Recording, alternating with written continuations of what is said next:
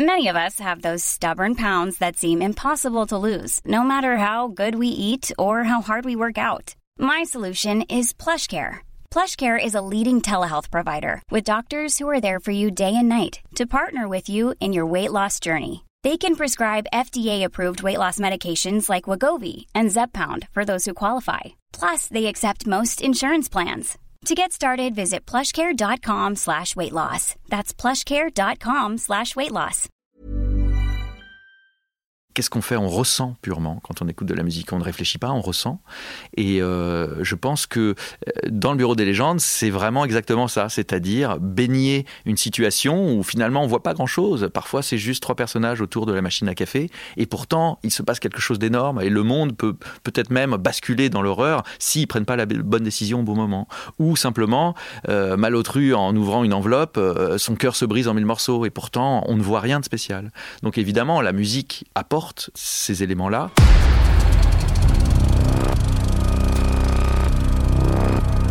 Original Soundtrack.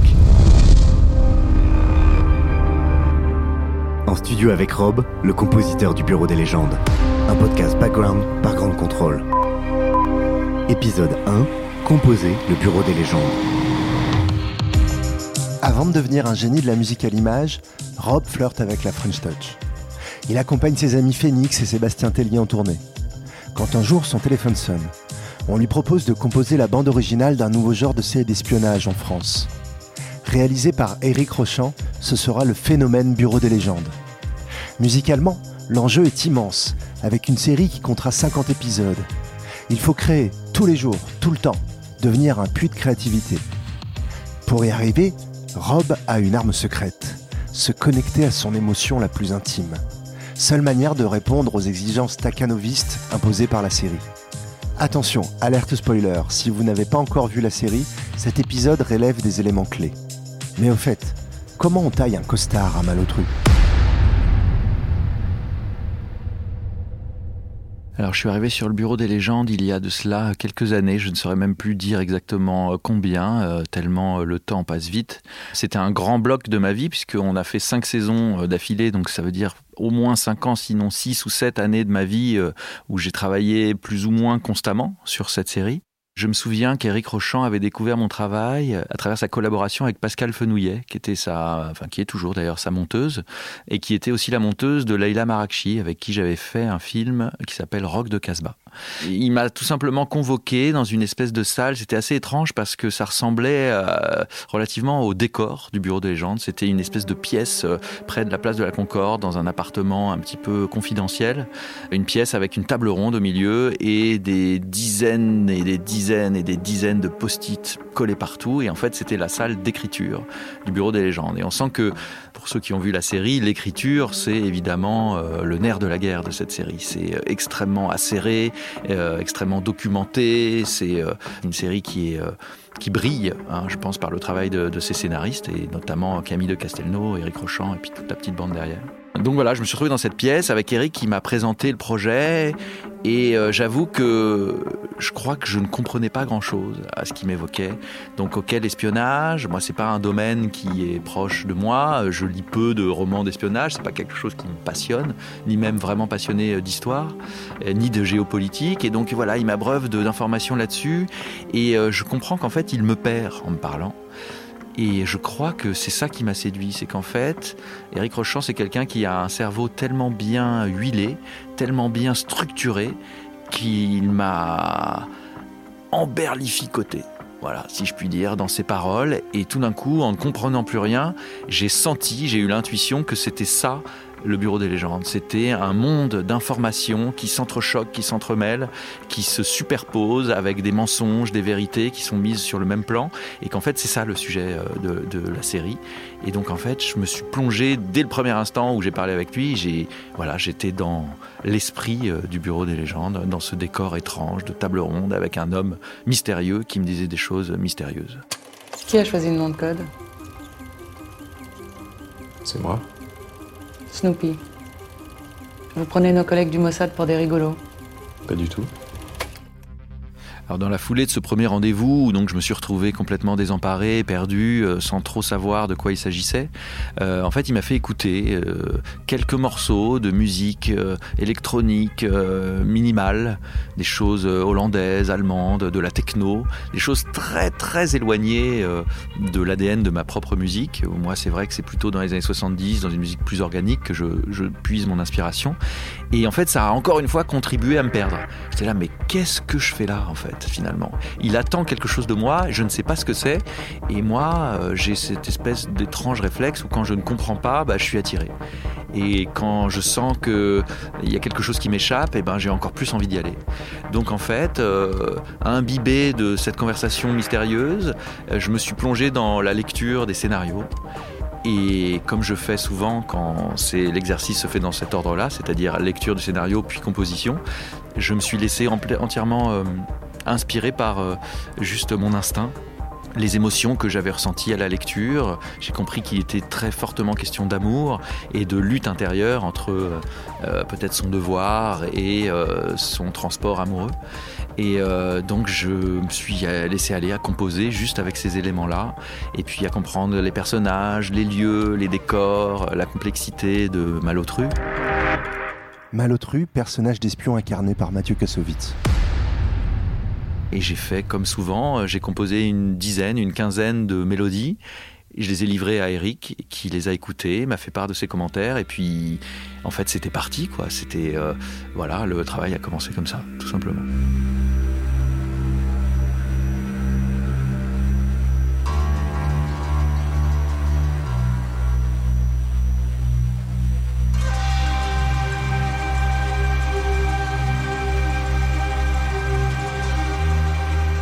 Pour ceux qui connaissent vraiment bien euh, la série et la musique de la série, il y a dans la saison 1 un morceau qui s'appelle euh, Research 18 Part 2, qui est, on va dire, le thème de la passion amoureuse.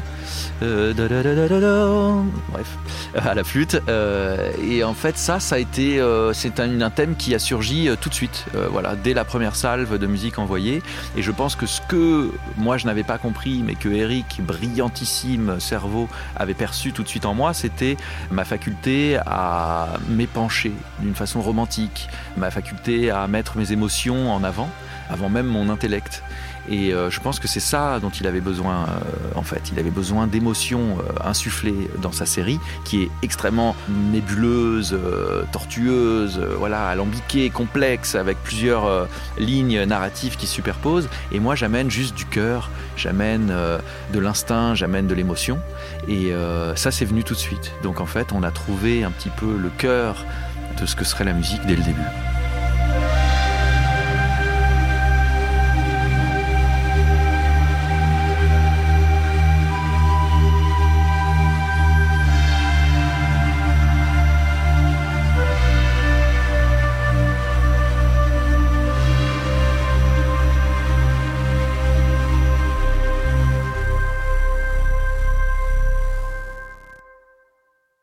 Qui est sûr, c'est que je cherche toujours avec la musique à apporter un contrepoint au scénario et à la mise en scène. C'est-à-dire qu'il ne s'agit pas toujours d'épouser euh, ce qui est dit, ce qui est raconté, ce qui est montré, mais parfois d'amener une sorte de troisième dimension, euh, de, une autre grille de lecture.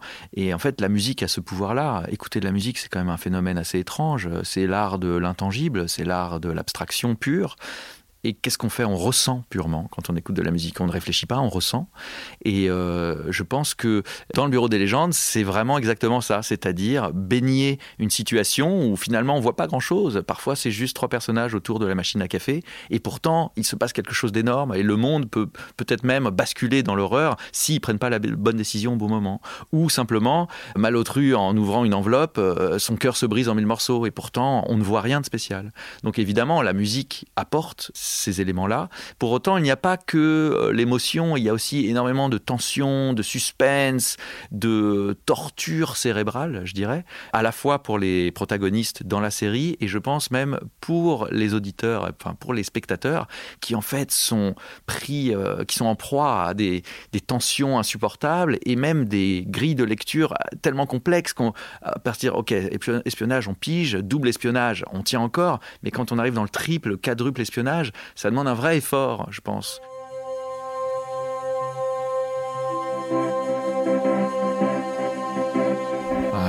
Dois avouer quelque chose, c'est que euh, j'ai très peu d'analyse par rapport à la musique que je compose et la musique que je produis. Je fonctionne vraiment euh, instinctivement et euh, je me mets en fait dans un état presque de rêve éveillé ou de semi-hypnose quand je travaille. Et en fait, j'ai un studio avec beaucoup de synthétiseurs que j'ai liés les uns aux autres en MIDI ou par d'autres systèmes. Et en fait, je me, je m'imprègne le plus possible de toutes les émotions que j'ai sous la main. Donc ça va être le scénario, ça va être les premières images, un ou juste des conversations ou euh, je sais pas des substances illicites, euh, peu importe. Et je me plonge à partir de ce moment-là dans un état où je pose mes mains sur mes machines et la musique jaillit. Il y a quelque chose de très mystérieux euh, derrière tout ça et quelque chose d'assez puissant, magique, parce que je compose absolument pas en écrivant la musique, mais uniquement en l'interprétant. Donc j'ai besoin de matériel, j'ai besoin d'instruments de musique et de matériel pour l'enregistrer. Et j'enregistre en permanence tout ce que je joue. Et je retravaille après je sculpte les pistes, je retravaille un peu, je, redessine voilà, les contours de la musique enregistrée.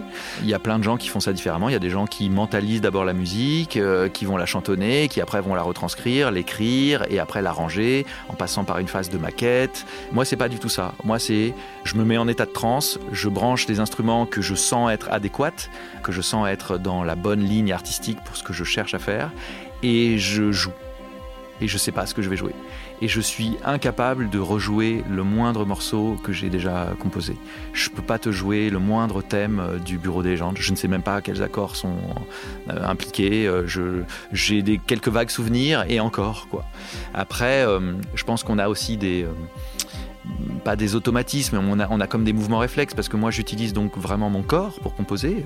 C'est mes bras, mes mains, euh, mon souffle quand je joue de la flûte. Voilà, c'est mon corps qui, produit de la musique. Et donc parfois mon corps a des réflexes. Donc c'est vrai que quand j'ai la main dans cette position, souvent j'aime bien la mettre dans celle-là. Donc ça crée des enchaînements d'accords qui font sans doute une part de l'identité de ma musique, j'imagine. Et je pense que même ma façon de jouer, qui est une façon euh, euh, très autodidacte, pas du tout académique, tout ce que je fais, je le fais à l'instinct, bah, je pense que ça donne aussi une certaine couleur à ce que je fais, avec euh, certainement des, des, choses qui ne se font pas, avec des choses qui, sont, qui seraient difficiles à interpréter pour quelqu'un d'autre, non pas parce que c'est dur à jouer, mais parce que ça n'a pas de sens de jouer comme ça. C'est juste moi qui le joue comme ça.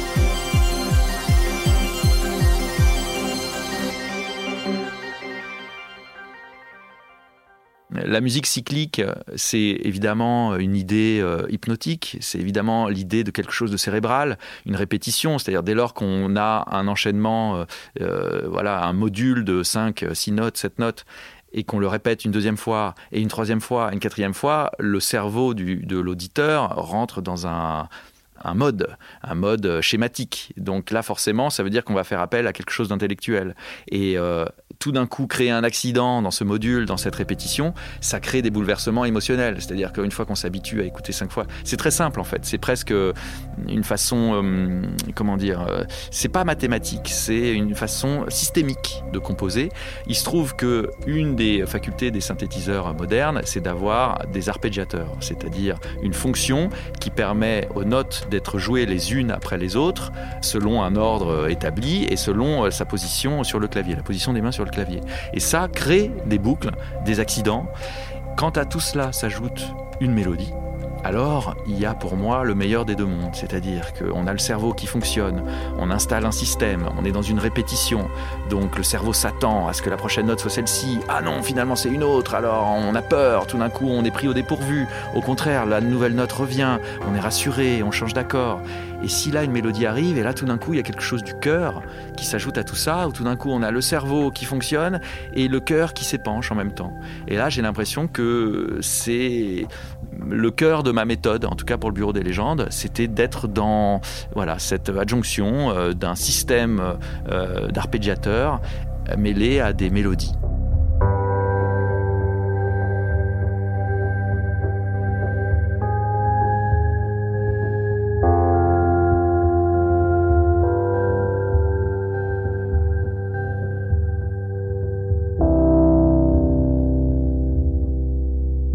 Après, c'est vrai que souvent, dans la musique de film euh, moderne, on fait appel aux compositeurs pour aussi ses talents de sound designer, c'est-à-dire créer des atmosphères qui sont ni mélodiques ni rythmiques, mais purement Alors on peut appeler ça des beds, on peut appeler ça de l'underscore, on peut, il y a plein de façons de le nommer.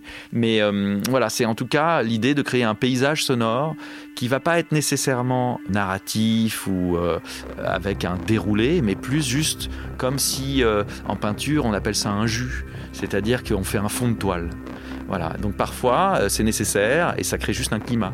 Souvent, par exemple, on peut utiliser un, son de sub basse, donc une basse très très profonde, très grave, pour donner une impression euh, d'étouffement. C'est-à-dire que dans le spectre, ça crée quelque chose, un tapis très bas, qui fait qu'on a un petit peu l'impression d'étouffer. On peut faire la même chose avec quelque chose de très aigu, qui là va donner quelque chose d'oppressant, de très euh, dérangeant, pour dessiner une émotion pour les personnages. Et ça, ça n'appelle pas forcément de mélodie. Qu'est-ce que vous allez faire? On va faire le ménage.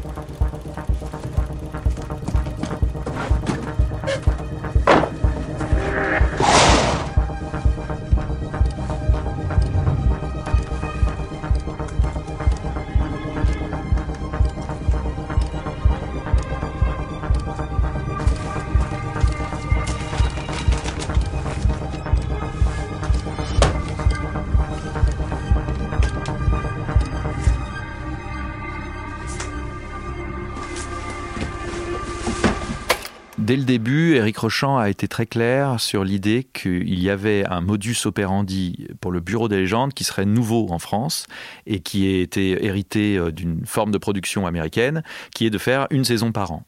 Ça, ça impliquait des contraintes de timing très sévères.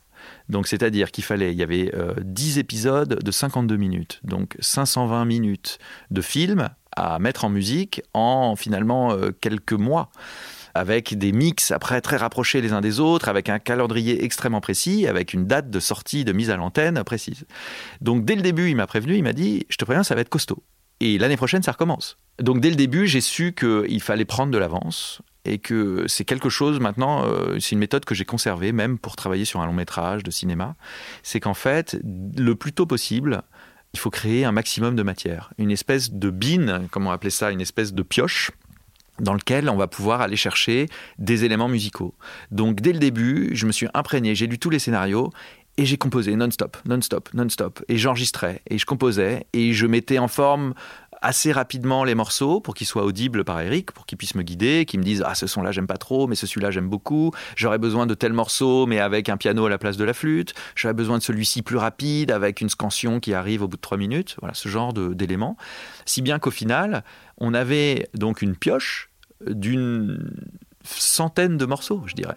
En tout cas, première saison, 50 morceaux, puis deuxième saison, 50 autres, et puis troisième, 50 encore autres, qui reprenaient des éléments des deux premières, etc. Et c'est exponentiel. Ce qui m'a beaucoup surpris, impressionné et séduit, c'est qu'Éric Rochant connaissait les spécificités de chaque morceau. Il savait exactement que telle version de tel thème dans telle saison avait une inflexion à la telle minute qui pourrait utiliser sur tel passage de tel euh, épisode. Et euh, moi-même, en plus, j'avoue que je brouillais les pistes puisque j'ai nommé tous les morceaux. Soit première saison, c'était Research, donc il y avait Research 10, 15, puis 15.2, puis 15.3, puis 18 par 2. C'était extrêmement euh, complexe. Et deuxième saison, c'était Strat, et après c'était Programme, et après je me souviens même plus. Si bien qu'en fait ça ressemblait à rien et que quand j'ouvrais mon disque dur, je voyais des dizaines et des dizaines de Research 15.2.3 et moi je savais même plus ce que c'était en fait. Et Eric, lui, il savait très bien. Et là, il m'a, là, il m'a eu, il m'a bluffé. Je ne crois pas beaucoup à l'idée euh, pourtant assez répandue, une idée assez commune, que euh, un personnage va avoir son thème. Voilà, ça c'est le fantasme un peu, euh, on va dire, grand public de Pierre et le loup, et se s'imaginer que voilà, la flûte représente l'oiseau, que le renard a son hautbois, que je, je, le dis au hasard en plus, c'est pas du tout ça. Et en fait, j'y crois pas beaucoup parce qu'en fait, ça enfermerait très vite et le compositeur et le personnage dans des carcans qui n'ont pas lieu d'être. En fait, on n'est pas la même personne toute sa vie. On n'est pas la même personne selon qu'on va faire des courses ou selon qu'on fait l'amour. Et donc, il n'y a pas de raison que ce soit la même musique qui nous représente. En revanche, je crois beaucoup à des familles musicales et qui concerneraient pas nécessairement des personnages, mais plutôt des actions, des émotions euh, ou des espaces ou des euh, intrigues. Et euh, là, euh, j'ai laissé 100% la main à Eric. Et moi, en fait, je me suis considéré à ce moment-là, comme je le fais euh, souvent et depuis, comme une source. Une source intarissable qui coule et qui fournit de l'eau à celui qui a soif. Et Eric avait très soif. Et donc, il s'abreuvait, et je lui livrais de la musique encore et encore, et il me disait j'ai besoin de tension, alors je me tendais. Il me disait j'ai besoin de romance, alors je m'assouplissais. Et je le laissais 100% maître après de dire ce qu'il pensait être juste à quel endroit. Et ensuite, il me livrait une version on va dire, une de l'épisode avec mes musiques placées. Et là, j'avais une série de notes. Il me disait alors, cette musique, je l'aime telle qu'elle, mais il manque ça, si, ça, tel time code, changer le thème, euh, faire raccourcir, rallonger, euh, ralentir, etc. Donc, première phase, je compose. Deuxième phase, il place à l'image avec euh, ses monteurs. Et troisième phase, je retravaille à l'image en fonction de ce qu'il a choisi. Donc, en fait, j'ai pas composé pour Malotru. Je me suis laissé inspirer par ce qui lui arrive, par son texte, par ses actions. Et la musique a jailli de ça. Mais je ne me suis pas dit, alors va y avoir Nadia Al-Mansour, va y avoir Malotru. Non, c'était plus, euh, il y a l'amour, il y a la passion, il y a la patrie, il y a la trahison. Voilà, c'était plus de cet ordre-là.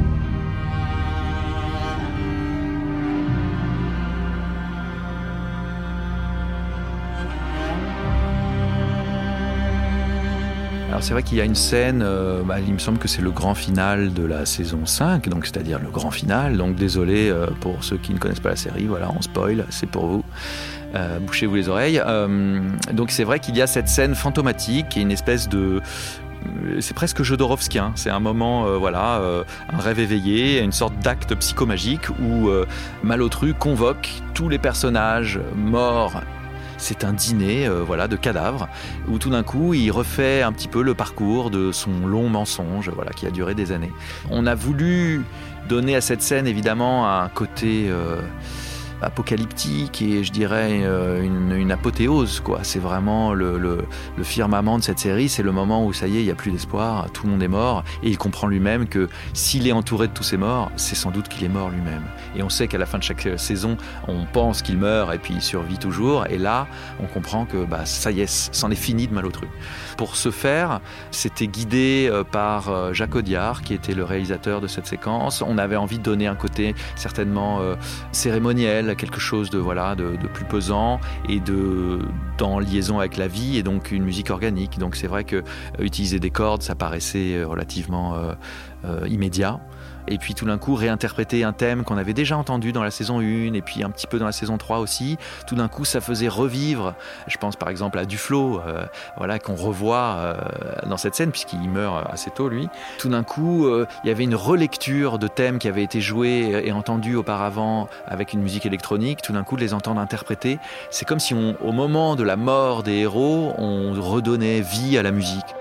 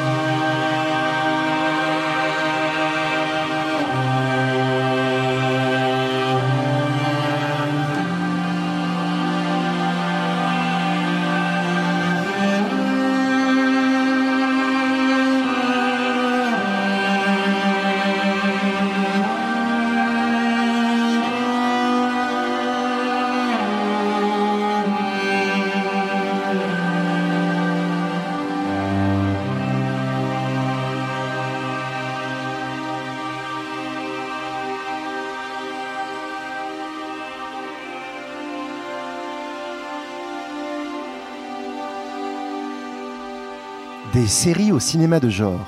Dans le prochain épisode, Rob nous enferme dans un sarcophage en compagnie de Mélanie Laurent et Alexandre Aja pour le film Oxygène. D'ailleurs, c'est quoi une musique de cinéma de genre? À suivre.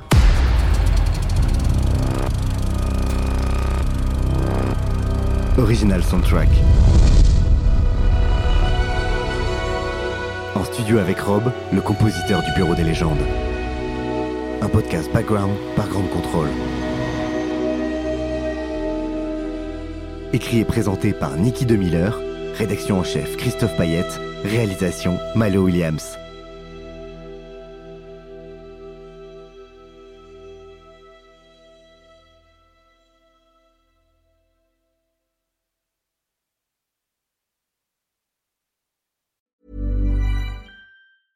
Hey, it's Paige DeSorbo from Giggly Squad. High quality fashion without the price tag. Say hello to Quince.